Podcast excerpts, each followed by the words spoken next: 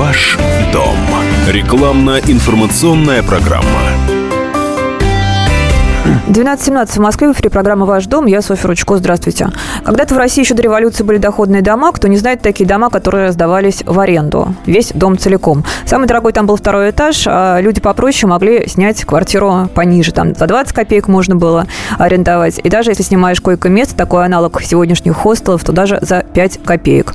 Потом весь этот бизнес домовладельческий рухнул, хотя в Европе до сих пор доходные дома вполне себе распространены. А, например, там в Берлине, предположим, почти 90% людей, это очень много, согласитесь, снимают квартиру, потому что так удобно, где живешь, и там примерно рядом с работой и работаешь, чтобы меньше, меньше и денег, и времени тратить на дорогу. В Москве тоже есть рынок аренды, но он такой очень хаотичный. Как правило, одно физическое лицо, то есть там бабушка или дедушка, или женщина, мужчина, молодежь, сдают квартиру другому физическому лицу. Поэтому от проблем на этом рынке никто не застрахован. Да, и стоимость, согласитесь, тоже, в общем-то, не маленькая, которую люди платят за то, чтобы снять квартиру, даже однокомнатную в Москве. Появятся ли доходные дома в столице за разумную цену? Этот вопрос я задаю нашему гостю, член правления Ассоциации компаний, обслуживающих недвижимость Никита Челочников со мной в студии. Никит, здравствуйте. Здравствуйте. Ну что у нас с доходными домами? Будут ли они в Москве, как когда-то раньше, на любой вкус и кошелек? А, ну, Начнем с того, что исторически э, этот э, формат доходных домов, да, как вы правильно сказали, он был очень развит до революции, и вот э, примеры там, я не знаю, сохранившихся сейчас фасадов дом номер 10-8 на Ильинке, они как раз были до революции доходными. На Арбате тоже, да? Да, много есть. таких домов есть в центре, они выделяются своей архитектурой, их начали строить там в середине 18 века, э, строили весь 19 век, это самый э, рассвет пришелся на конец 19 века. И надо сказать, что отличались они тем, особенно дома, которые были построены в самом конце 19 начале 20 века, что они оборудовались по последнему, ну, по сути говоря, современным языком, по последнему слову техники. То есть туда э, инвестор, который занимался строительством, протаскивал электричество, которое только появилось и стало входить в обиход, заменяя газовое освещение, как мы помним, это был, была новация. Там стали оборудоваться лифтами, эти дома стали, туда стало притягиваться центральное отопление, ну, то есть все те атрибуты, которые сейчас для нас являются уже совершенно естественными. Ну, тогда я знаю, что город, кстати, ну, в, ту, в, ту, в ту пору, о которой мы говорим, давал застройщикам землю под строительство якобы, ну, вот. Да, так. и это угу. делалось для того, чтобы этот формат действительно набирал популярность и э, спрос на него превышал предложение. А в силу того, что э, была возможность э, разных совершенно форматов жилья, и разные совершенно по доходу и возможностям люди могли там арендовать жилье в зависимости от того, какие у них были представления. То есть это могли быть и обеспеченные люди, которые арендовали э, большие комнаты. Например, тоже писатель Максим Горький арендовал 10-комнатную квартиру, как известно, в 1902 году. То есть это был, э, да, большой, большой объект. Ну и также люди совершенно с очень невысоким доходом могли себе позволить арендовать небольшую какую-то комнату с минимум удобств, но, как вот вы ну, правильно говорите, да, да, о литературе заговорили, Раскольников там в Питере арендовал маленькую такую клетушечку, да. А потом все это у нас исчезло, к сожалению. Так вот, мы можем, мы там, я не знаю, не мы, люди, которым нужна квартира в Москве, а у которых нет своей собственности, рассчитывать на то, что все-таки этот бизнес возродится. Потому что я знаю, что в Москве тоже появлялась там пара доходных домов, но там цены были вполне себе ощутимые, не маленькие были цены. Что более доступное ну, как широкоформатная. Из... Ну, как известно, первый такой проект современной эпохи – это Никола в Рубинском переулке, когда был построен в 2004 году один из первых доходных домов. Я про него, наверное, как да, раз. Да, да, да. Но все-таки этот формат, он в большей степени рассчитан на более обеспеченных людей э, в силу того, что ну, понятно, что строительство в центре – это дополнительные затраты, это высокая стоимость, это престиж. И поэтому, конечно, это просто была одна из неких форм э, для более обеспеченных людей, там, для э, уровня, там, скажем, среднего и выше среднего. Что-то я не ошибаюсь, если 2-3 тысячи долларов стоило. Да, да, это, лет это, это минимальная цена, да, это, а минимальная. доходило там, до там, 10 тысяч. И вот в этом есть ограничение этого формата.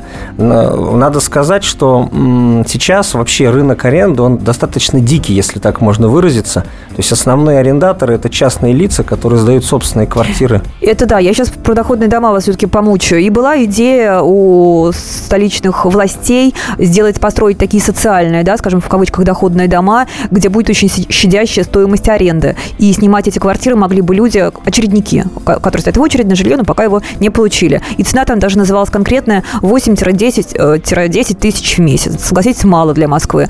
Вот что с этими проектами? Будет что-то подобное все-таки у нас? Ну, на днях э, наше уважаемое агентство ипотечного личного кредитования презентовало то, что с, вместе с компанией Интека, там они сформировали свою специализированную компанию и разрабатывают совместно там с, с немцами. госучастием. Да, совместно ага. с немцами они э, предлагают разработку проекта, типового проекта строительства доходного дома.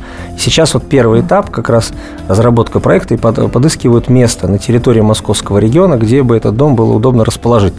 Э, как я понимаю, что э, есть желание сделать типовое решение, которое потом можно было тиражировать. Эконом-класс. Да, это 20 там двух- или трехэтажный дом, одноподъездный, стандартный, ага. где э, существует достаточно оптимизированные по площади квартиры. То есть однокомнатная квартира до 30 квадратов, двухкомнатная до 40, и улучшенная там с планировки двухкомнатной квартиры до 45 квадратов. Ну, чтобы было понятно, это э, стандарт современной хрущевки, где 43-метровые двухкомнатные квартиры очень распространены, во многих домах они присутствуют. И снимать можно будет дешевле, да, вот что я говорила? Ну, здесь э, вопрос э, того, насколько инвесторы договорятся между собой, настолько, э, значит, город как заказчик будет в этом проекте участвовать, как он сможет с инвесторами вот решить вопрос себестоимости строительства. Угу. Вот, потому что все-таки строительство под сдачу в аренду, она не очень распространена. И когда сейчас государство участвует, ну, тут достаточно сложная схема финансирования и достаточно сложная схема возвратности э, вложенных средств. Долгосрочная. Долгосрочная, да. И если мы говорим об инвестиционной привлекательности, то здесь, конечно, должны быть какие-то преференции застройщику даны для того, чтобы он не чувствовал себя там, ну, в какой-то степени чем-то обделенным. Ну, понятно, там построил квартиру на таком маленьком клочочке земли, 30-этажная гигант, быстро деньги, соответственно, возвращаются, все квартиры распродаются. В Москве высотный регламент, напомню вам, поэтому... А какой, кстати? Ну, 22-23 этажа можно строить, но в зависимости, там, естественно, от, рай... от района, ага. но если мы хотим строить действительно дома близко к центру большой высотности, то это нужно менять либо высотный регламент, либо эти дома,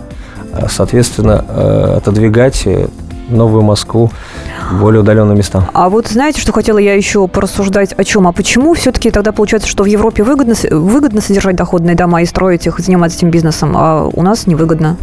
Разная структура дохода населения. Э, в Европе человек не так э, беспокоится о своей старости, как у нас, в силу того, что у нее есть гарантированное все-таки более высокий пенсионное обеспечение. И поэтому Человек может себе спокойно позволить снимать всю свою жизнь, не э, копя на приобретение собственного жилья. Ну, а ставки там выше? Вот какая средняя ставка, скажем, в европейской столице? Вот, например, ну, в Берлине, в том же э, Там ставки рассчитаны таким образом, что э, многие проекты ты можешь э, выкупить, если у тебя есть желание в собственность при, приобрести.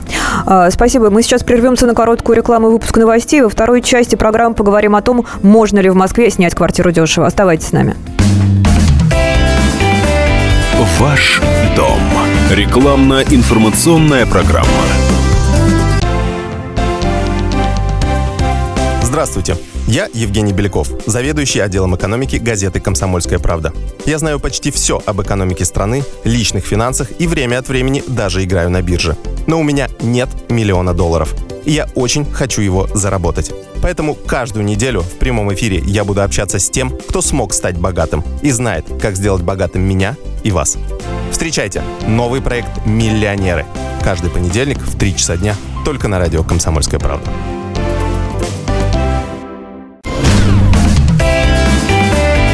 Ваш дом. Рекламно-информационная программа.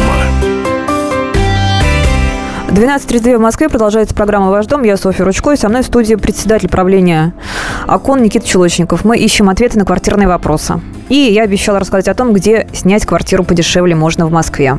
Никита, расскажите, пожалуйста. А, ну, сейчас, естественно, в связи с тем, что упал спрос на аренду жилья, цены, естественно, снизились существенно за последние 2-3 года. А, ну, конечно, самое дорогое жилье э, сдается в центре, самое дорогое жилье сдается в престижных наиболее местах, в максимальной близости к хорошим, удобным расположенным метро. Поэтому, если мы говорим о дешевом съеме, то это, конечно же, более спальный район удаленный, немножко чуть дальше шаговая доступность от метро, там больше 10-15 минут. Ну и, соответственно, более простой в дом э, самых таких массовых серий строительства.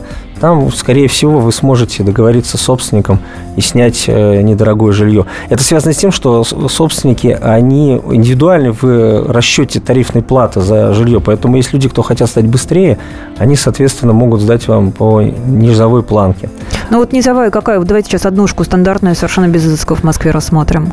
А, ну, если вы хорошо поищете по своим... Во-первых, можно поискать по своим друзьям, по знакомым. Кто-то обязательно может сдавать квартиру. Если у вас большие, большое количество друзей и знакомых, напишите в социальной сети, в любой. Кстати, да. Это очень хороший очень способ, да. И пос, пос, пос, посмотрите, кто вам ответит в течение ближайших двух-трех дней. Пос, посмотрите по аккаунтам своих знакомых. Может, кто-то пишет «сдаю квартиру». Тогда вам будет проще договориться, есть определенное доверие все-таки. И, соответственно, и человек, который будет э, с, с вами выходить на контакт, у него есть какое-то доверие у вас, соответственно, и вам будет проще договориться. И вы а можете... если в официальном, ну так скажем, да, в кавычках порядке, то сколько? За, ну сколько, 20 тысяч сейчас? Ну, э, зависит, опять же, от того, как, какой вы хотите объем услуг получить. Если вы, вам достаточно самого минимального объема, если вас не интересует состояние дома, там э, немножко он будет обшарпан, минимум мебели, то, конечно, вы можете найти квартиру, ну, значительно дешевле 20 тысяч. Даже так. А я видела тоже в социальных сетях была реклама квартира там совершенно ничего нет, даже ванна разбита в состоянии полуремонта, полузаброшенности, 8 тысяч рублей. Но кто согласится в ней жить, то есть все равно ну, нужно какое-то оптимальное поним, искать Понимаете, решение. здесь как бы требуется вложение в эту квартиру. Вам нужно сделать какой-то минимальный ремонт, поменять сантехнику. Вы должны просто понимать, имеет ли смысл это делать. Вот, кстати, как раз о ремонте. Иногда, во всяком случае, раньше так было, люди, которые сдают квартиру, а, они могли сказать э, квартиросъемщикам, мы вам сделаем стоимость подешевле, а вы нам сделаете ремонт. И пока вы его делаете, цена на аренду будет э, ниже. Вот стоит ли соглашаться на такие предложения? Это вопрос первый. И вопрос второй вообще, как и чем защищен арендатор от недобросовестных собственников жилья? Вот, кстати, мой личный опыт свидетельствует о том, что договариваться все-таки надо, и желательно это оформлять каким, в договоре каким-то ну, дополнительным соглашением для того, чтобы у вас была возможность в случае чего оспорить. Потому что, к сожалению, недобросовестный собственник сразу после того, как вы сделаете ремонт, на основании этого может постараться... Были такие случаи, да? Да, ну я да, лично да. просто сталкивался с такими ситуациями. И здесь очень важно, чтобы, во-первых, важно хорошие отношения со, с э, доверительные отношения с собственником жилья, ну, чтобы было понятно. А во-вторых, конечно, важно вам понимать, э, что этот человек, да, э, вы, ваши вложения, они, скажем, не пропадут и вам не будут дополнительным для вас бременем. Смотрите, еще есть такой формат, сейчас набирает популярность. Это когда у людей недостаточно денег, они начинают арендовать складчину. То есть, э, да, гораздо выгоднее, скажем, снять... Даже не... какой-то термин есть. Да, не однокомнатную квартиру, а гораздо выгоднее снять нескольким людям трех-четырехкомнатную квартиру, потому что в пересчете на одного арендатора получается гораздо дешевле. Ну, разница может составлять там, до там, половины. Но должно быть очень хорошее отношение еще между этими людьми, чтобы потом в кастрюле они плевали, ну, где суп Здесь, да, здесь очень важно, как вы договоритесь и насколько э, адекватные, нормальные люди. Ну, вы можете, опять же, договориться с кем-то, со своих друзей, знакомых, у кого подобная ситуация, для того, что людей, которых у вас же уже выстроены отношения. Но это ощутимо влияет на ваш бюджет, и это ощутимо упростит ситуацию, особенно если вам не требуется длительная аренда, а вам нужно там, ну, несколько там, недель, месяцев. А, ну это да, это вообще для такого это отличный вариант. А, кстати, мы про договор с вами начали говорить, но договор, да, если через риэлторов особенно квартиру снимаешь, то договор заключается, а он вообще может он юридическую силу так называемую имеет, я могу с ним в суд потом пойти? А, да, конечно, он имеет юридическую силу, как любой гражданско-правовой документ, если он заключен, э, соответственно, если заключен правильно, то есть есть э, все реквизиты и подписи двух сторон. То есть здесь очень важно, чтобы были правильно указаны реквизиты и подписи двух сторон, чтобы человек, который вам сдает квартиру, он был собственником. То есть очень важно, чтобы угу. он вам предъявил свидетельство о собственности. Где он написан? Где он написан как собственник. И лучше всего, чтобы это был оригинал, он вам показал. И идеально, если ну, вы там можете попросить там сфотографировать его, взять копию, чтобы в случае случае чего у вас было основание. К сожалению, бывают случаи, когда недобросовестные представители собственника э, сдают кому в аренду, а потом вы не знаете, с кем вы им выяснять отношения. Выяснится, что это не собственник. А потом приезжает собственник и да. говорит э, «до свидания». Я почему такой вопрос задала? Потому что сейчас, я думаю, для кого не секрет, очень проблема остро стоит. Люди, которые сдают квартиру, налоги не платят, хотя по закону делать обязаны. А, поэтому все-таки все равно, но все равно договор считается юридически полноценным, да, несмотря ну, на договор это. считается, да, юридически полноценным. Э, ну, просто его надо составить правильно. Но есть типовые формы, их очень много в интернете интернете, вы можете, mm-hmm. потом вы можете обратиться в любое агентство недвижимости, у них есть свои стандартные формы. То есть это отработанная практика, здесь ну, не, не так сложно найти информацию. А, кстати, про налоги-то хотела тоже я поговорить. Вот э, собственники не платят налоги, и сейчас я слышала, особенно в регионах, налоговики, сейчас у нас бюджет дефицитный, как известно, они рейды делают по квартирам и опрашивают соседей, не сдают ли кто-то нелегально квартиры, и потом наказывают этих людей рублем. А вообще 13% же налог должны платить, да, от договора ну, аренды? Ну, стандартная, да, практика. А патент какой-то в Москве можно было оформить и более упрощенно платить налоги и пониже? Что да, есть такая практика, но это скорее она выгодна тем людям, у которых несколько квартир находится в собственности. Э, есть определенный процент людей, у которых несколько квартир в собственности, они сдают, это фактически является таким их э, бизнесом. Таким людям, да, имеет смысл э, уже более серьезно подойти. Но в основном, кто сдает одну квартиру, но если особенно эта квартира не очень высокого класса и не требует там привлечения там, привлечение специализированных агентств, рекру... ну, для того, чтобы кто-то привел жильцов, а они там сами ищут своих жильцов, то обычно, к сожалению, ну, пока не очень распространена эта практика. То есть оформляет, но неохотно. Угу. А, хорошо. Мы сейчас поговорили с точки зрения а, э, квартиросъемщиков. Теперь хочу на сторону собственника э, стать. Опять же, где ему найти нормальных арендаторов? Стоит ли обращаться в агентство недвижимости для этого? Ну, самый простой способ, это я уже говорил, это повесить в соцсетях объявление, сдаю квартиру и посмотреть, кто будет обращаться из своего окружения. Потому что вполне вероятно, что кто-то из вашего окружения нуждается, и вам приведут, либо лично вы этого человека будете знать, либо вам кто-то приведет э, своего знакомого, близкого. То есть это самая короткая такая удобная форма взаимодействия.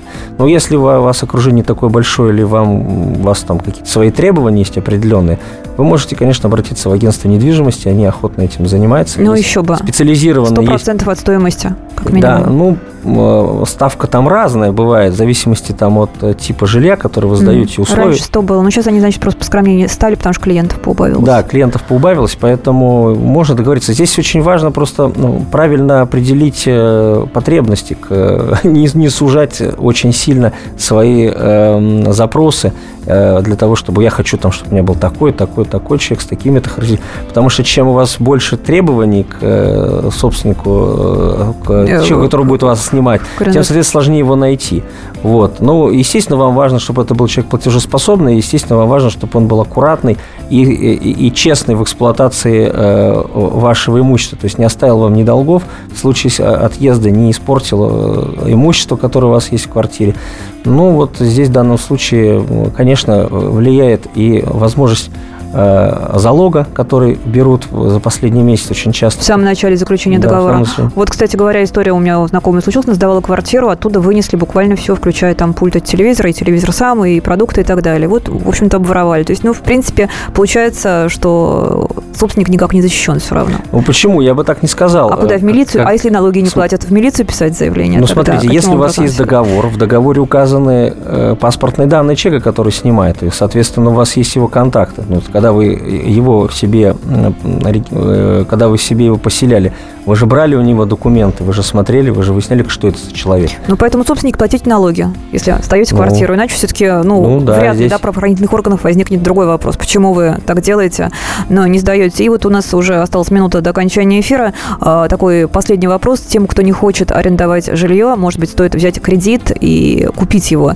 О плюсах и минусах ипотеки буквально тезисно, кому стоит, кому не стоит брать кредит.